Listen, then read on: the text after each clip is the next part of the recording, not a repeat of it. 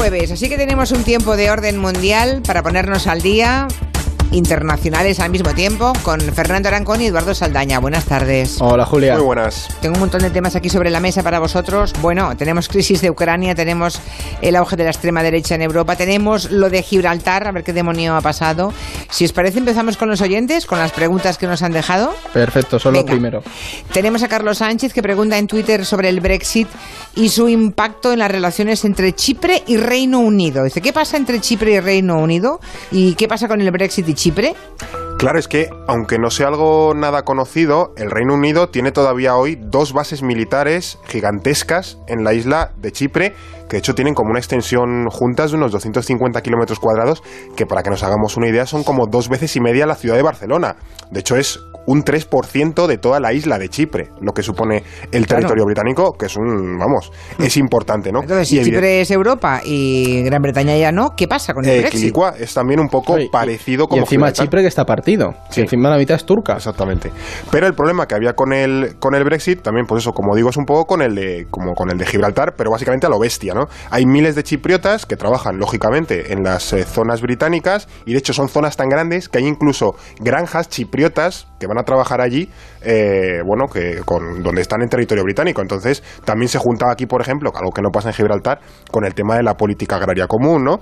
Y al final, ¿qué ha ocurrido? ¿Qué ha ocurrido entre Chipre y Reino Unido? Pues el acuerdo al que han llegado, básicamente, es como un, Brexit muy, muy, muy suave, casi imperceptible, porque la mayoría de disposiciones eh, tributarias o de agricultura, por ejemplo, que tenía la Unión Europea, se van a seguir aplicando en las zonas británicas. Básicamente, que como en esa parte del Reino Unido no va a haber Brexit, va a seguir siendo lo que había hasta ahora. Ya, vale. Bueno, eh, o sea que, bueno, no, no nos enganchemos aquí, porque es que si no, tengo tantos temas, pero otro día a ver si lo hacemos a fondo, porque claro, al final eh, parece que es la Unión Europea la que está cediendo más, ¿no? Eh, no, no sé, no, no acabo de verlo muy claro. En fin, Claro, sí. sí, otras cosas, venga. Ucrania. Muchos oyentes han preguntado sobre el tema de Ucrania y las tensiones otra vez con Rusia, que vuelven a crecer, ¿no? Y parece que eso va dividiendo Europa. Y preguntan cómo es que ha vuelto la tensión a Ucrania y cómo eso afecta a Europa y a la Unión Europea. Pues efectivamente, Julia, este domingo pasado la caja de Pandora de Ucrania se ha vuelto a abrir. O sea, eso es ya una realidad. Y todo ha empezado por el enfrentamiento entre barcos ucranianos y rusos en el mar de Azov, que para que los oyentes hagan una idea, está justo al norte del Mar Negro y se accede a él a través de un estrecho que está entre Crimea y el territorio ruso. Entonces, imaginémonos la tensión que hay en esa zona. ¿Qué ocurre? Que desde que Rusia se hiciera con Crimea, ha unido la península con un puente y la tensión no ha parado de, escalar porque cada vez que un barco ucraniano quiere pasar, Rusia le pide que avise. Y estos dicen que no, que ellos toda la vida han pasado por ahí al mar de Azov y di- eh, culpan a Rusia de querer apropiarse de ese mar como forma estratégica. ¿Qué ocurre? Que cuando han apresado los barcos de la flotilla ucraniana, Kiev lo ha visto como un ataque directo y se ha declarado el estado de excepción en todo el país. Ahora mismo Ucrania está en alerta máxima, por decirlo así. Esto, por supuesto, no le viene nada bien a Europa, que se ha encontrado dividida entre o bien eh, ponerse a favor de Kiev con todo el alineamiento de la OTAN o bajar las tensiones para evitar un problema. El problema dónde está realmente en que tanto eh, Poroshenko como Putin tienen unas encuestas bastante bajas de popularidad. Son dos países muy nacionalistas que están enfrentados y por supuesto pues han dicho vamos a azuzar bien el fuego. A ver han- si claro. barremos para casa cada uno la nuestra. Y ¿no? justo Europa se encuentra ahí entre medias en probablemente el peor momento que le podía venir esta crisis con las europeas viniendo, con el Brexit, en fin. Exacto, en el peor momento. Bu- Entonces Europa hará una cosa que ha hecho muy a menudo en los últimos 60 años, que es ponerse de lado, ¿no? Sí, va a dejar pasar ahí un poquito el aire, pero de perfil y bueno. también es cuestión de hacia dónde vaya la escalada, porque como siga para arriba va a haber una división profunda. Que Polonia está diciendo que alineamiento con Ucrania y Italia, Salvini, dice que bueno que Rusia tampoco lo está haciendo tan mal. Entonces ahí dentro una división. O sea, a Salvini le gusta Rusia. A ver, Todo cuadra. Bueno, eh, WhatsApp de otra oyente que quiere saber qué pasa con esa tribu que vive aislada en una isla y a la que ha llegado un misionero. Se le ocurrió ir a verlos para evangelizarlos y parece que se han cargado al misionero. Escuchemos la consulta. He visto lo de la tribu Sentinel en el Índico, que han matado a un estadounidense, y me gustaría que comentasen qué ha sucedido y sobre todo qué hacía ese hombre ahí sabiendo que lo podían matar. Y además me gustaría saber si existen otro otras tribus como esta que hayan permanecido durante tanto tiempo aisladas del resto de la humanidad. Tribus, efectivamente, esa es una pequeñita isla, ¿verdad? Muy pequeñita. Sí, es parte de uno de un archipiélago mayor, de Andamán, de hecho. Uy.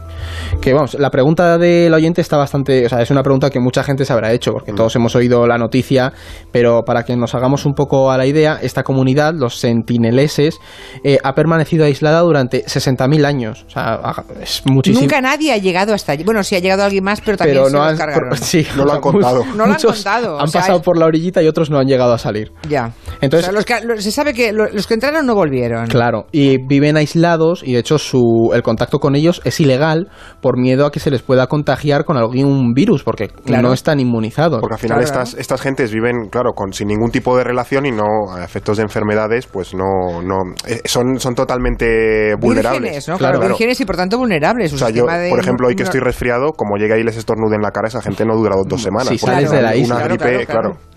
Entonces, lo que ha ocurrido es eso, que hace unas, unas semanas un... Hay quien dice que era un aventurero, un misionero, pero sí es cierto que tenía ese toque evangelizador estadounidense, se decidió a viajar a la isla para entrar en contacto con la comunidad y, pues como bien sabemos, no ha salido de ahí. Entonces, para que, en cuanto a la pregunta si hay más... eh, tribus y comunidades como estas sí que las hay. Andamán es un archipiélago y tiene una serie de islas en las que hay cinco comunidades similares.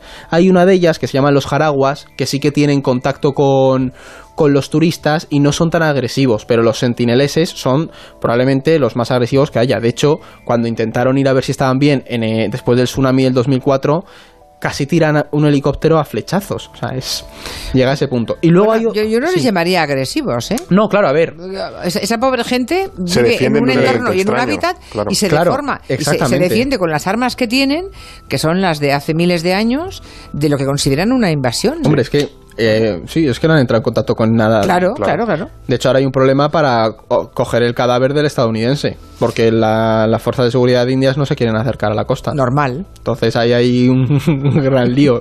Claro, es que además en algún sitio he leído, no sé hasta qué punto la, la fuente eh, es fiable, que el misionero, que tenía como objetivo evangelizar a, a- a las personas de esa tribu, decía que era el último reducto donde aún permanecía Satán.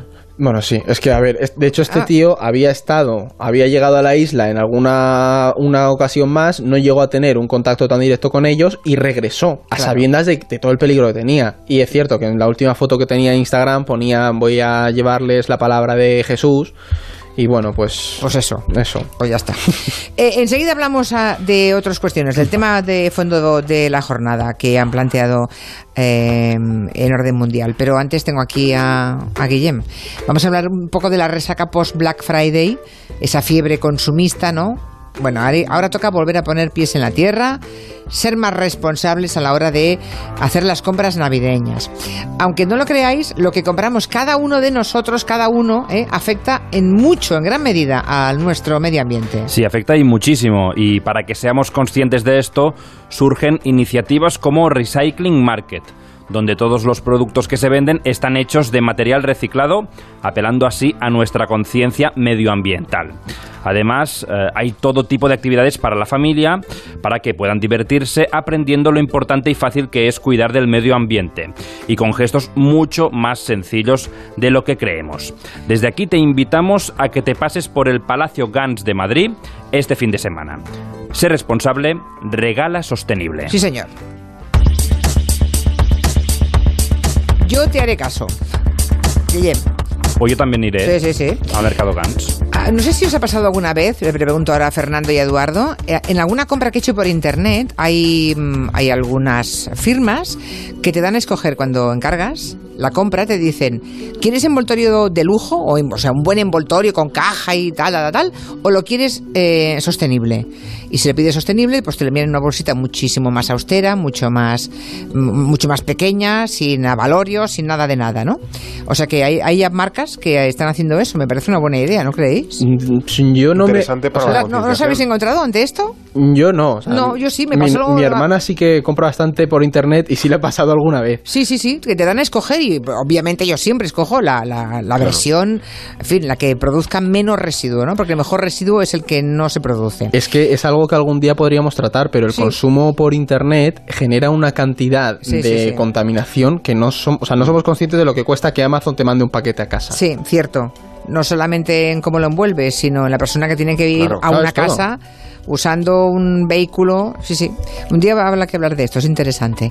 Vamos al tema de la ultraderecha. Por ejemplo, el partido em, alemán Alternativa por Alemania, la AfD, ha llenado otra vez las portadas, pero esta vez no, no ha sido por un avance político, sino por una, ah, por una cosa de financiación ilegal que ha sido un escandalazo en Alemania. Resulta que el partido está siendo investigado ahora porque, por lo visto, están descubriendo que les llegan a esos neonazis Mm, alemanes donaciones desde el extranjero. Y no es la primera vez que se pone en cuestión la financiación de ese partido, ¿no? Pero este último escándalo llega en un momento delicado, ¿no? Porque faltan pocos meses para las elecciones europeas. Merkel ya a punto de abandonar el, poder, digamos, ¿no? Ya ha dicho que se va a ir, que no va a las próximas elecciones. ¿Qué se puede aprender de este escándalo de, del partido ultraderechista alemán? Pues aquí hay varias claves interesantes, porque sobre todo parece que la ultraderecha alemana está atravesando un pequeños problemas también electorales, que subió durante los últimos años, pero ahora tiene algunos baches. La primera, por ejemplo, es que estos partidos son como, como el resto de los eh, mortales.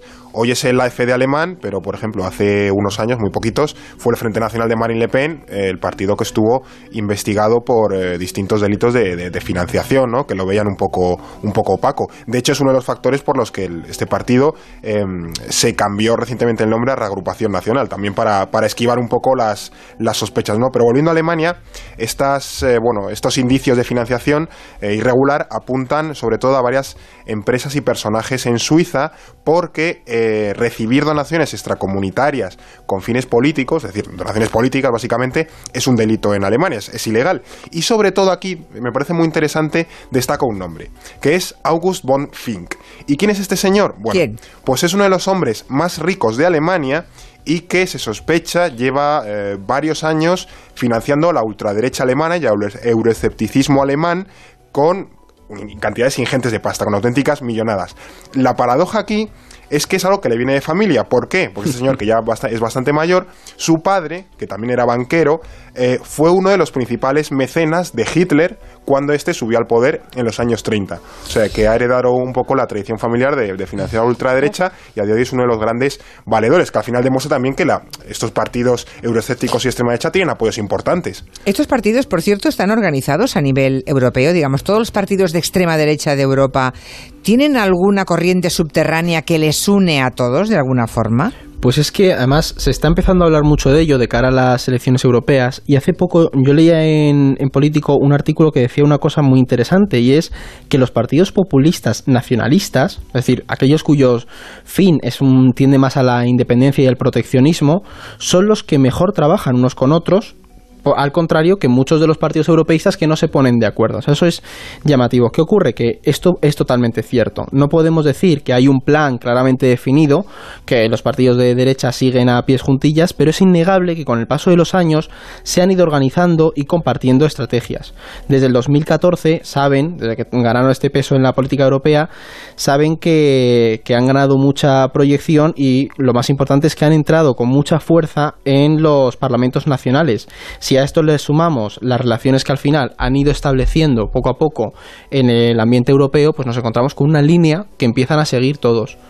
De hecho, hemos traído un audio que refleja un poco bien las, las conexiones que hay en torno a esta especie de internacional de la ultraderecha europea.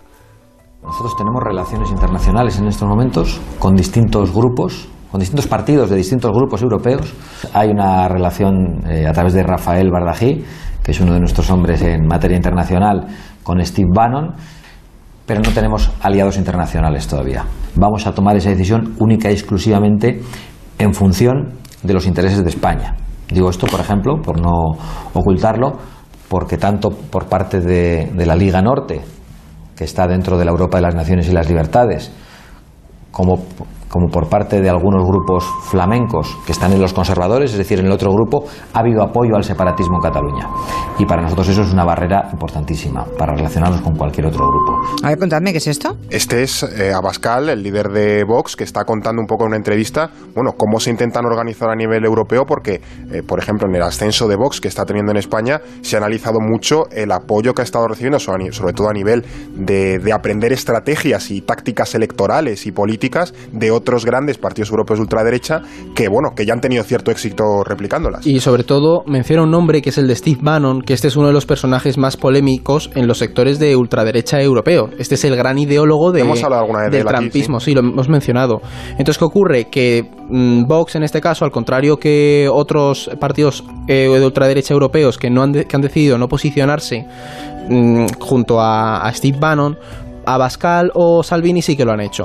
Entonces, ¿qué ocurre? Que lo que es innegable es que Steve Bannon ha ido sembrando una semilla en la unión de los partidos extremistas. Y lo que es más importante, en las elecciones europeas veremos si con la victoria empiezan a aproximarse todos mucho más a Bannon y a esa unión de ultraderecha europea. El otro día vi una entrevista que, que se emitió, que hizo Ricard Ustrell en TV3 a Marine Le Pen. Uh -huh. Y fijaros, cuando le habló del euroescepticismo, le preguntaba, en fin, si siguen queriendo salir de la Unión Europea, me pareció observar en Marine Le Pen un cierto cambio. Como diciendo, mmm, ya no somos tan euroescépticos, lo que vamos a hacer ella no habla de ultraderecha respecto a sí misma, claro, no hay nadie de ultraderecha que se defina de ultraderecha, eso es una regla básica. Lo que decía ella es que van a ser los partidos como ella, como el Frente Nacional francés, los que finalmente salven a Europa. Es que ese es el Se gran observa, cambio. ¿verdad que sí? Claro. Yo lo estoy observando y el otro día en la entrevista lo vi clarísimo. Claro, es que Europa para ellos eh, se han dado cuenta que romper con, con, la idea de Europa, con las instituciones europeas, es muy difícil. De hecho, es prácticamente imposible. Entonces, han caído en la conclusión de que si tienen cierto peso político en sus países, Claro. ¿por qué no se van a meter más dentro de la Unión Europea y la van a cambiar desde dentro? Porque al final... Bueno, hacer, es- hacer la Europa que ellos quieren. Efectivamente, efectivamente. Porque al final ellos sí tienen una idea de Europa. No es la, la idea de Europa, a lo mejor, de valores eh, liberales o liberales progresistas y democráticos, que bueno, también hay veces que no se cumple en la propia Europa actual, pero bueno, tiene una idea de, de Europa que yo que sé, aunque se parezca más al, al Sacro Imperio Romano antiguo o tengan otros valores como el, el cristianismo y tal y cual, pero tienen esa idea de Europa. Entonces lo que quieren es coger la Unión Europea, meterse dentro y decir, vale, ahora que estamos dentro, vamos a orientarla y derivarla hacia el punto que queremos. De hecho, hay una, un dato muy curioso y es que en, una, en un mitin de Vox este fin de semana en Granada, Abascal hacía referencia a que les llamaban antieuropeos y decía que no, que ellos son los europeos que están defendiendo a Isabel la Católica y, sí, que, sí. y que no están asustados de la inmigración como otros. Entonces, hacía referencia a Isabel la Católica, que es la que defendió Europa. Entonces, es esa han tomado otros referentes sí. políticos, simplemente sí. están cambiando los referentes políticos en la idea de Europa. Ya no si son podéis, los. si podéis bajaros esa entrevista de Marine Le Pen, porque de verdad Pues es, una- porque es muy, muy interesante y de pronto del euroescepticismo han salvado a... No, vamos a quedarnos y vamos a ver si convertimos eh, a Europa en lo que queremos, la, la Europa, digamos, blanca, cristiana. Eso ¿eh? es. Bueno, em, para acabar, que queda ya poquito y creo, mm, creo que es importante que lo contéis. Lo de Gibraltar. Porque es que es curioso cómo no conseguimos en España que nada de lo que ocurre pueda ser evaluado en función de los datos. Todos son opiniones. La mezcla de opinión e información es tal que ya no nos aclaramos. A ver, ¿cómo ha ido lo de Gibraltar? Unos claman victoria para, para Gran Bretaña, otros para el gobierno español y un desastre para España. ¿Qué ha pasado exactamente con el tema Gibraltar? A ver si sois capaces de contarlo. Pues aquí, yo en primer lugar voy a ser sincero. El acuerdo sobre Gibraltar es un carajal de mucho cuidado. Porque es, una mezcla, al final, lo que ha resultado inmensa de la típica ambigüedad diplomática con las declaraciones que te has comentado, con la que todo el mundo ha salido contento y ganando.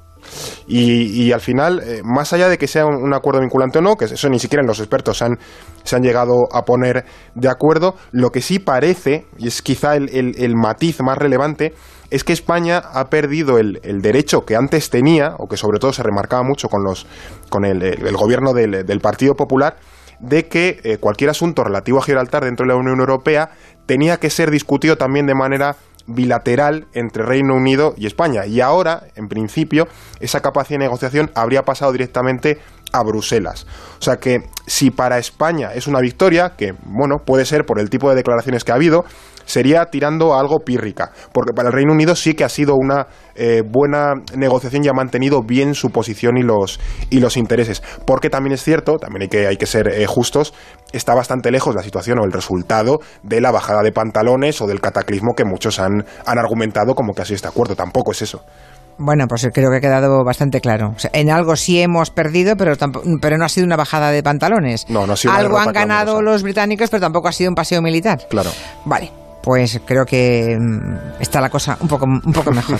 Esta semana se reúnen en Argentina, no sé si nos da mucho tiempo, pero aunque sea rápidamente, los líderes del mundo, del mundo, digamos, mm, económicamente más potente, los el grupo de los G- del G20, los más ricos del mundo, y está todo el mundo pendiente del príncipe saudí.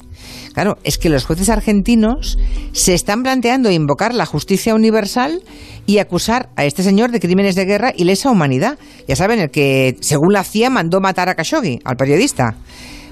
¿Pueden los jueces argentinos hacer algo así, invocando la justicia universal? Sí que pueden. ¿Pueden? De hecho, aquí en España tuvimos un caso similar Sí, con con todo el tema de Pinochet, pues es algo muy similar. Para que entendamos, la organización Human Rights Watch ha presentado una denuncia a la justicia argentina pidiendo que se investiguen al príncipe saudí por la violación de los derechos humanos en la guerra en Yemen y luego su complicidad en la tortura y represión de ciudadanos, entre los que entra el caso Khashoggi. Pero sobre todo lo fuerte es la guerra en Yemen, es lo más potente. ¿Qué ocurre? Que aunque todo apunta que es tremendamente difícil que la solicitud llegue a aceptarse, sí que pueden hacerlo. La Constitución reconoce este derecho y de hecho la organización ha afirmado que podría ser una oportunidad para que esas víctimas tomen la justicia que les ha, les ha sido negada. Lo difícil es que el poder, la división entre el Ejecutivo y el Judicial llegue a aceptar esto. Y hay muchos matices en la justicia universal, que Ah, bueno, eso sí. un día lo podemos tratar con más calma, pero hay como muchos matices que genera partidarios y detractores, porque claro, el poder de los estados, que hay un estado por encima de otro, claro, ¿quién es un estado para juzgar a otro, no? Sería la, la, la pregunta más obvia. Entonces, hay ahí como, como un equilibrio muy precario, que por eso la termina, la justicia universal no termina de arrancar y por eso en España, por ejemplo, cayó. No, eh, bueno, aquí cayó, recordemos puntualmente, la razón urgente por la que cayó la justicia universal era para que eh, el presidente chino no se encontrara incómodo, ¿eh? Exacto. Porque había persecución a los eh, dirigentes chinos. Por lo del Falun Gong, la... Sí. Sí, sí, sí, o sea que... Pero es que genera muchas polémicas y muchas tensiones entre estados, porque al final es los jueces de un país juzgando a, a los dirigentes de otro o a personas relevantes, ¿no? Entonces genera muchas tensiones diplomáticas y la justicia universal suele ser incómoda. O sea, ¿creéis que el príncipe saudí va a ir a Argentina? Libremente y no. Yo, yo soy tiene yo inmunidad creo que no le, diplomática. no le van a... es que no le puedes detener porque tiene inmunidad diplomática. Si dejase de ser príncipe un día quizás y cae en Argentina porque yo qué sé, va a haber un, un- el fútbol, pues o sea, sí, ¿creéis pero- que sí, eh? que tendrá rojo para ir a Argentina? Mm, sí, o sea, yo creo que va a tener, que va a poder ir sin problema. Claro. De hecho, además, es que en Argentina Ya. ahora mismo, en la situación que tiene, no se la puede jugar a llevarse mal con Arabia Saudí. Ya, ya, ya, pero ¿quién se va a hacer la foto con el príncipe saudí? Es lo que va a buscar él, Claro. de hecho, por ya, eso ya, va. él va a buscar fotos, Claro, pero viendo, viendo aquí como... Foto envenenada. Y lo importante es ver si Trump se hace la foto, que él ha dicho que, que perfectamente. A ver qué ocurre con eso. Trump dice que sí, Y Trump no es... siguiendo la estela del rey emérito. Exactamente. Vale, pues nada. La semana que viene más. Los que deseen preguntar algo del ámbito internacional, por favor, no se corten. 638-442-081. Fernando Arancón Blas, eh, digo Eduardo Saldaña, gracias a los dos. Buenas tardes. Hasta la próxima. Adiós, adiós. La mutua